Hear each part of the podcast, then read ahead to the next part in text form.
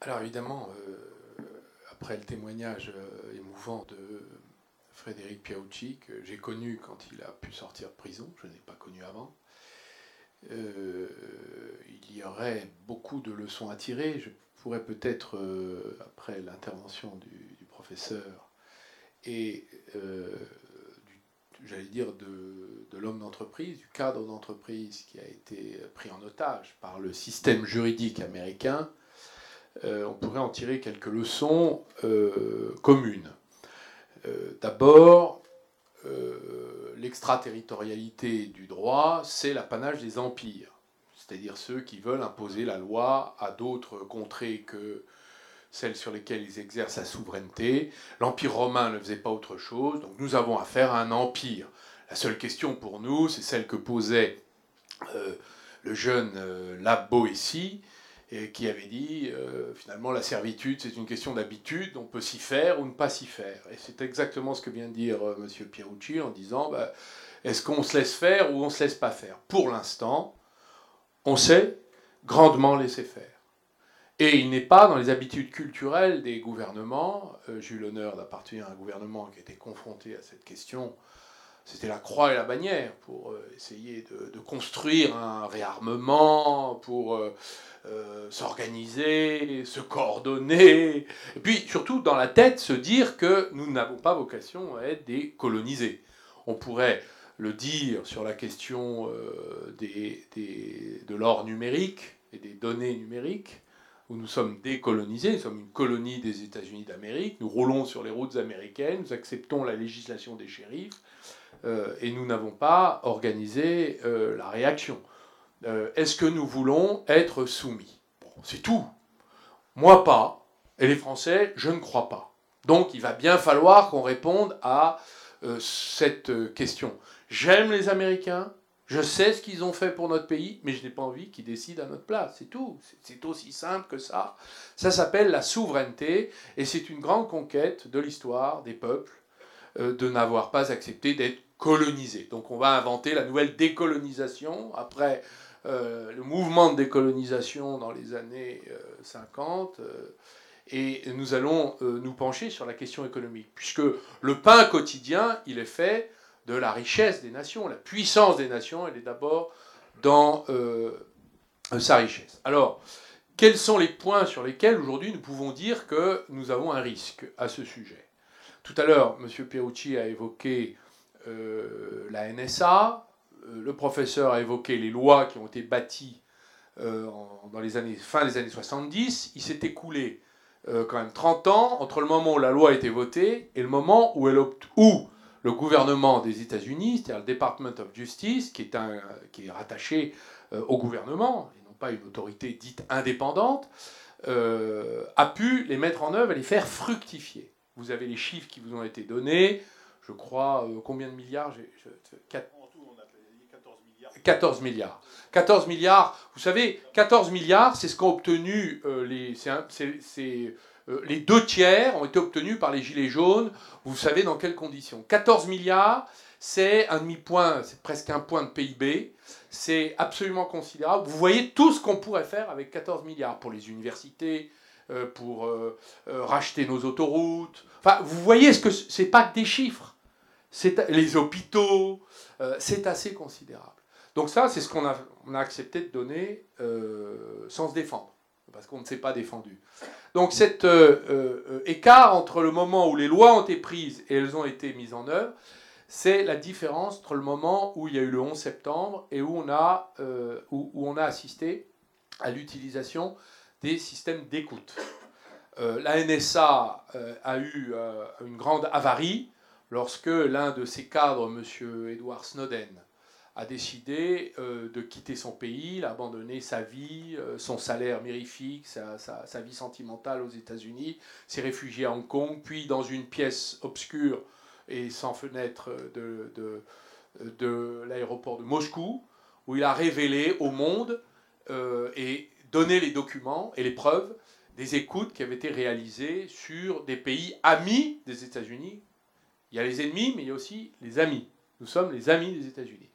Donc il a révélé qu'entre en six mois, en 2012 et 2013, il y avait eu 72 millions de conversations, de mails, euh, de SMS qui avaient été capturés, écoutés et triturés par la NSA. Ça, c'était entre 2012 et 2013. D'ailleurs, comme j'étais au gouvernement, comme on sait que les ambassadeurs, les ministres, les gouvernements ont été, je pense que je l'ai été également, y compris sur les questions qui intéressent Alstom. Donc il y a un lien entre la mise en marche d'une machine d'État de surveillance mondiale, telle qu'elle a été décrite par Snowden et euh, révélée par Wikileaks, et euh, les euh, prédations économiques par le droit, parce que le droit sans la preuve n'existe pas.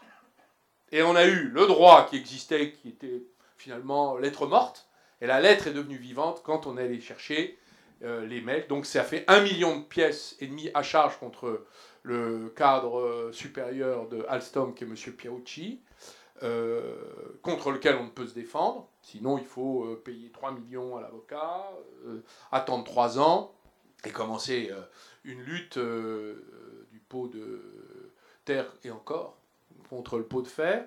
Et donc cette impossibilité-là et cette prise de position qui est coordonnée. Alors là, j'ajoute les éléments qui ont été exposés par M. Perucci. vous avez les services de renseignement qui sont mis au service c'est-à-dire qu'on convertit des données économiques de surveillance mondiale d'entreprises concurrentes euh, de grandes entreprises multinationales américaines. Donc qu'est-ce que viennent faire les services de renseignement là-dedans?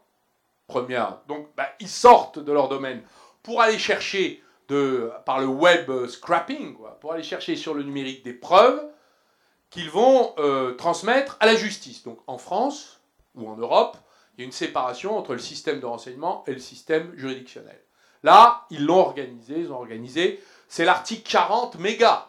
C'est comme si on avait la DGSE qui, un jour, trouvant des comportements suspects de Boeing, décidait, avec toutes les informations qu'ils ont ramassées dans leur filet, de transmettre ça au, pôle national, au parquet financier de Paris. Ce serait un immense scandale, on crierait aux atteintes aux libertés publiques. Vous voyez l'écart entre la faiblesse et la force, entre Vénus et Mars. Mars est le dieu de la guerre, Vénus est le dieu de l'amour. Donc, comme disait Robert Kagan, un théoricien de la puissance américaine, républicain bien sûr, et Robert Kagan est un bon, bon philosophe, il avait, dit, les États-Unis ont pour amour, le, eux, de pour admiration, euh, Mars, dieu de la guerre. Ils font la guerre, la guerre économique, la guerre militaire, la guerre politique, la guerre douanière, toutes les guerres, ils les font. Les Européens, c'est lui qui le dit, préfère Vénus, la déesse de l'amour. Nous nous aimons, nous sommes heureux. Euh, alors, le mot bisounours n'est pas dans le vocabulaire de M. Kagan, mais il aurait pu s'appliquer, donc je vous en donne euh, acte. Euh, c'est donc l'esprit, vous voyez, c'est déjà, on viole un certain nombre de règles dans la démocratie occidentale pour pouvoir faire fructifier. Ensuite, deuxième atout, c'est le lien entre la coordination exceptionnelle dans l'affaire Alstom entre le Department of Justice et les intérêts d'une multinationale. Parce que quand j'ai lu le livre, enfin, j'ai rencontré M. Pierucci qui m'a raconté son histoire euh, bien après que je sois sorti de gouvernement et que lui-même soit sorti de prison, il y aurait peut-être un lien entre ceci et cela. Et je dois dire que euh, quand il est venu me voir, j'ai refait le film, puisque ce qu'il faut savoir, c'est que euh, les, Américains ont su parfaitement, eux, coordonner l'attaque politique euh, économique, financière, pour ficeler le président d'Alstom euh, par charité, je ne le nommerai pas, car je considère qu'il a trahi notre pays. il a préféré son intérêt personnel plutôt que l'intérêt de l'entreprise dont il avait la charge. Pour moi, c'est une haute trahison économique. Et donc, cette coordination avec les Américains, qui eux ont préservé le président de la boîte pendant que monsieur était en prison, euh, qu'on le faisait souffrir injustement, pour qu'il signe la vente, qu'il fasse signer son conseil d'administration, qu'il achète les actionnaires les uns après les autres, dans lequel l'État n'était pas présent, vous le savez. Donc fait cela à l'insu du gouvernement français, qui pourtant avait nationalisé Alstom pour le sauver et avait nommé l'intéressé pour euh, euh, préserver l'intérêt national, puisque nous avons des intérêts stratégiques. Quand même nationalisé Alstom, on a mis de l'argent là-dedans. C'est Bouygues qui a remplacé la demande de la Commission européenne. D'accord? Je, vous refais le film de l'histoire. Et donc, on s'est retrouvé avec une extrême coordination du côté américain avec les complices français. Et du côté français, bah, écoutez, c'est très simple. Moi, je reçois des télégrammes diplomatiques comme ministre de l'économie, comme ministre du redressement productif, qui concernent toute l'activité. Donc, on a un conseiller diplomatique en lien avec le Quai d'Orsay qui reçoit toute l'information. Je n'ai jamais reçu d'information du Quai d'Orsay, d'un consul, d'un sous-consul, d'un vice-sous-consul de, de je ne sais où aux États-Unis, Boston, New York, je ne sais pas où, qui disait Ah, il y a un cadre d'Alstom important qui est incarcéré, alerte, ministre d'économie. Jamais j'ai découvert la présence de M. Perucci en prison dans une brève des échos, après que l'affaire se soit déclenchée. J'ai demandé à un de mes conseillers qu'est-ce que c'est que cette histoire? Nous ne savions rien, n'avions pas d'informations, c'est comme ça qu'on a appelé votre femme, qui terrorisait, ce que je comprends, parce que les êtres humains sont quand même les plus importants dans l'action euh, publique, et euh, n'a rien voulu dire, mais enfin, après, on a tous pris des téléphones cryptés, mais nous n'avions aucune information du renseignement juridique. Et par ailleurs, euh, la DGSE n'enquête jamais contre les États-Unis d'Amérique. Je ne sais pas pourquoi, eux nous ont pris 70 millions de conversations, mais j'ai quand même eu le directeur de la DGSE qui m'a dit nous ne voulons pas enquêter, nous ne pouvons pas enquêter contre les États-Unis d'Amérique. Bref, on s'est débrouillé avec ce qu'on avait. Et puis après, vous avez la résistance politique. M. Perucci a dit qu'il euh, l'a même écrit, je l'en remercie, mais tout ça nous fait une belle jambe, parce que le résultat est quand même là. C'est qu'on n'avait pas les chefs au sommet de l'État pour dire non. Alors qu'on avait les outils juridiques. Puisque j'avais arraché au Premier ministre de l'époque, lui aussi par charité, je ne le nommerai pas, euh, puisqu'il maintenant est à Barcelone, euh, voulais dire que le Premier ministre de l'époque je lui avais demandé un décret me permettant de bloquer tous les investissements étrangers en France sur les secteurs stratégiques, les télécoms, la défense. Alors, Villepin avait fait, il avait fait la défense. Hein, mais il n'avait pas pu faire parce que la commission lui avait dit non. Donc on rejouait la partie de l'époque euh, euh, dix ans plus tôt, et j'avais refait un décret cette fois-ci plus travaillé, en disant le ministre de l'économie bloque pour sa signature, après instruction, et déclaration de tout investissement étranger dans les secteurs stratégiques, donc vous avez transport, télécom, ça vous intéresse, euh, euh, vous, la CGC euh, d'Orange, c'est l'occasion pour moi de vous remercier d'avoir provoqué ce débat aux côtés de Gambetta, et télécom, santé, l'eau, etc. Oui, ce qu'ont beaucoup de pays dans le monde. Et donc, ce décret nous permettait de bloquer la vente. Ce que j'ai proposé, euh, évidemment, au président de la République de l'époque, dont vous vous souvenez du nom, donc inutile de vous préciser, et donc, qui ont dit, bah non, je sais pas pourquoi on dit non à quelque chose qui est un vrai non. Alors, non à non, mais alors d'accord, mais le résultat, vous le connaissez, c'est que euh, nous avons perdu euh, des capacités stratégiques. Alors après, quand vous avez, alors non, je vous donne, quand vous avez un, patron qui vous dit, bah, on, ne refuse pas, allez négocier le mieux possible pour que ce soit le, mieux, le plus acceptable possible. Bah, avec ça, vous avez une super négo. Donc il a fallu que je, je menace, que j'utilise des stratégies, des expédients, on va dire. Mais il est vrai que euh, le résultat est celui-là. Nous avons perdu euh, un outil stratégique, c'est les turbines à vapeur euh, des centrales nucléaires. Enfin, le Charles de Gaulle et les sous-marins d'attaque et lanceurs d'engins ont les turbines. Ce sont les mêmes. Donc, ce sont des, donc, ce sont quand même, c'est notre défense. je crois que le général de Gaulle pourrait se retourner dans sa tombe s'il savait cela. Moi, je vous le dis, je ne suis pas gaulliste, vous l'avez compris, mais enfin, comme disait André Malraux, il y a un moment, tous, on les tous un peu, parce, par nécessité. Hein, voilà. Alors, un mot quand même euh, sur la, conclusion de cette histoire, c'est que l'affaire est en train de se reproduire pour Airbus, qui n'est pas une mince affaire, puisque là c'est une bataille mondiale. Alors qu'est-ce qu'il faut faire? Parce qu'il faut quand même aborder cette question. Qu'est-ce qu'il faut faire? Bah, Déjà, déjà euh, euh, organiser et le faire savoir l'impossibilité. Disons, bah, écoutez, chez nous, vous ne viendrez pas chasser, faire votre shopping dans notre industrie. Il suffit déjà de le dire, euh, ce que les Allemands ont décidé de faire, après que les Chinois ont racheté une toute petite boîte de robotique. Hein, euh, c'est pas, une petite boîte, c'est pas, pas Alstom. Bon, c'est pas, un, pas un acteur mondial, hein, puis c'est de la robotique.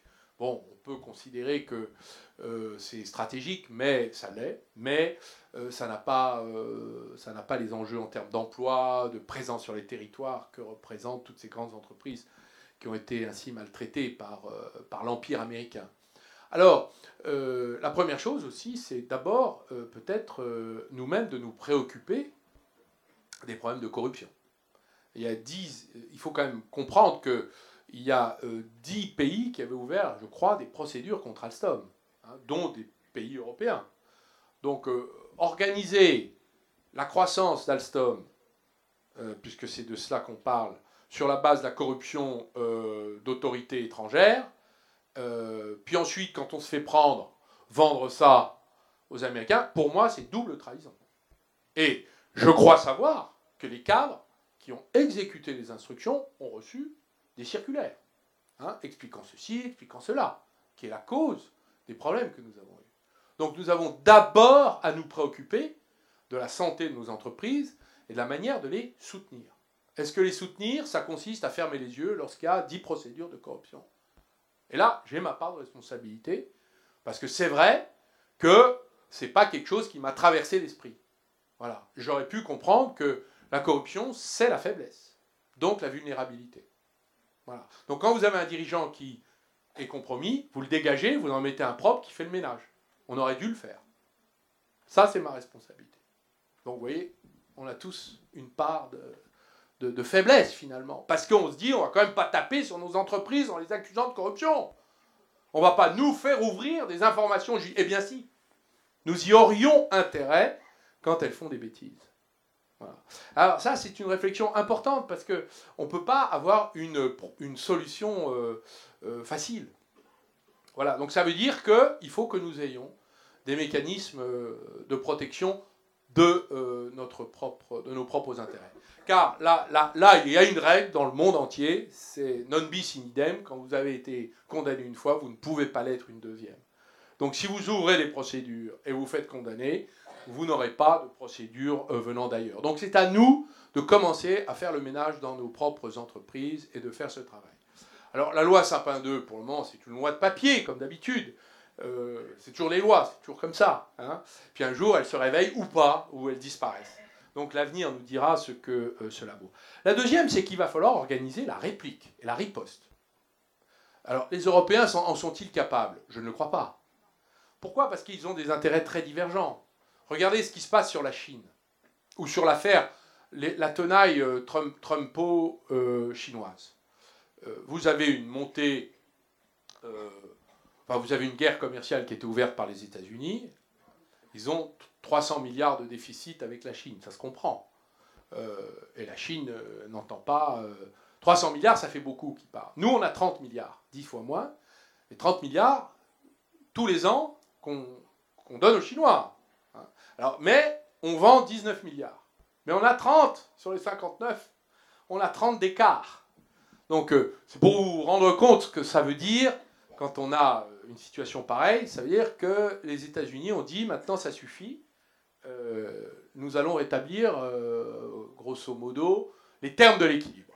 Et comme vous le savez, les Chinois ont des politiques d'État à travers leurs entreprises d'État. Donc ils comprennent parfaitement la politique et ne comprennent même que cela. Donc ce n'est pas des relations de marché, ce sont des relations de force entre des puissances qui cherchent à s'équilibrer. Et ça, les Chinois comprennent parfaitement ce langage. Donc, comme disait, je crois, Mike Pompeo, qui est un des collaborateurs de M. Trump, il a dit, nous allons gagner cette guerre commerciale. C'est pas très compliqué. Quand vous avez 200 milliards, 300 milliards de retard, euh, vous ne pouvez que réussir à euh, combler cet écart, puisque les mesures de représailles s'appliquent sur une assiette beaucoup plus petite que les mesures sur lesquelles vous-même vous procédez aux restrictions. Et il est intéressant de, de voir que et des études ont été faites dans cette guerre du protectionnisme américain. Euh, je crois qu'il était calculé que si 25% étaient euh, appliqués aux mesures, enfin aux importations chinoises, toutes confondues, il y aurait euh, une perte de pouvoir d'achat pour l'américain moyen de 270 dollars par an. Ce qui montre que les produits chinois, on peut s'en passer. Et c'est tout le pari de l'administration Trump. Euh, et c'est d'ailleurs la raison pour laquelle les Chinois ne savent pas trop sur quel pied danser. Donc, dans la lutte entre les empires, quelle est notre politique? Les Européens ont fait le choix de partir en ordre dispersé. Donc les Allemands, eux, qui ont des excédents, c'est le seul pays qui a un excédent avec la Chine, avec la Finlande et l'Autriche. Tous les autres pays européens sont comme la France en situation de déficit. Donc l'Allemagne euh, doit vendre des Volkswagen absolument aux États-Unis et en Chine. Car Volkswagen ne gagne pas d'argent en Allemagne, sur les prix allemands. Donc ils sont obligés de faire leur marge à l'export.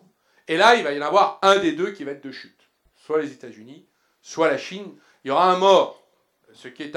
Donc les Allemands ne veulent pas de politique de réplique par rapport à leurs excédents. C'est le deuxième excédent mondial après la Chine, 8% du PIB. Donc notre problème, c'est que nous n'avons pas de coopération avec l'Allemagne. Contrairement à ce qu'on nous raconte, le couple, tout ça, c'est pour, pour, vous endormir le soir. Ça n'a aucune espèce de réalité. Euh, il n'y a pas de couple. Ou en tout cas, il y a longtemps euh, que ça va, mal. Hein. La séparation est actée, on n'a pas de divorce, mais ça va pas très fort. C'est pas le grand amour. Donc, euh, cette question, elle est là, c'est que tous les pays européens, à l'exception de l'Allemagne et la Finlande, et un peu l'Autriche, ont intérêt à des mesures de réplique et de rétorsion. Mais il est impossible de les obtenir. Donc c'est ça notre problème en Europe. C'est que nous n'arrivons pas à avoir une politique commune. Et pourtant, c'est un mandat commun, c'est la Commission qui dispose des pouvoirs euh, propres hein, d'initiative. Je crois qu'elle partage un peu avec le Parlement et le Conseil sur certains points, mais enfin, on n'y arrive pas. Et on n'arrive pas à avoir des éléments d'anti-dumping. Je prends l'exemple de ITAR. Alors ITAR, vous ne connaissez pas, c'est dans le secteur de la défense. Vous avez un accord qui a été signé par la plupart des pays qui fabriquent des pièces de défense avec les États-Unis d'Amérique, où vous n'avez pas le droit d'exporter s'il y a un veto américain sur une pièce. Exemple, une grille qui sert de marchepied sur un navire euh, qu'on va vendre aux Japonais. Vous avez, je prends un exemple absurde, vous avez les Américains qui disent cette grille pourrait servir à telle ou telle chose. Au nom d'ITAR, vous ne pouvez pas l'exporter. Donc, vous ne pouvez plus exporter le navire. Donc, ils nous ont fait le coup sur les rafales au Qatar. Nous. Il y a 27 000 pièces qui sont itarisées. L'Europe est en train de négocier la contre-itarisation, c'est-à-dire qu'on va essayer de sortir d'ITAR pour faire un ITAR européen. Ils n'y arrivent pas, personne n'est d'accord, il y a ceci, il y a cela, bref, on est parti pour 10 ans de palabres. Entre-temps, c'est notre industrie de défense européenne, dont paraît-il qu'il faudrait, paraît-il, construire, qui euh, se fait prendre dans les filets de l'impérialisme économique américain. Donc nous avons là la question de la réplique. Moi, je crois qu'il va falloir qu'on durcisse les armes de protection et euh, les euh, moyens de rétorsion. Voilà, je m'arrête là parce que je crois que j'ai été trop long.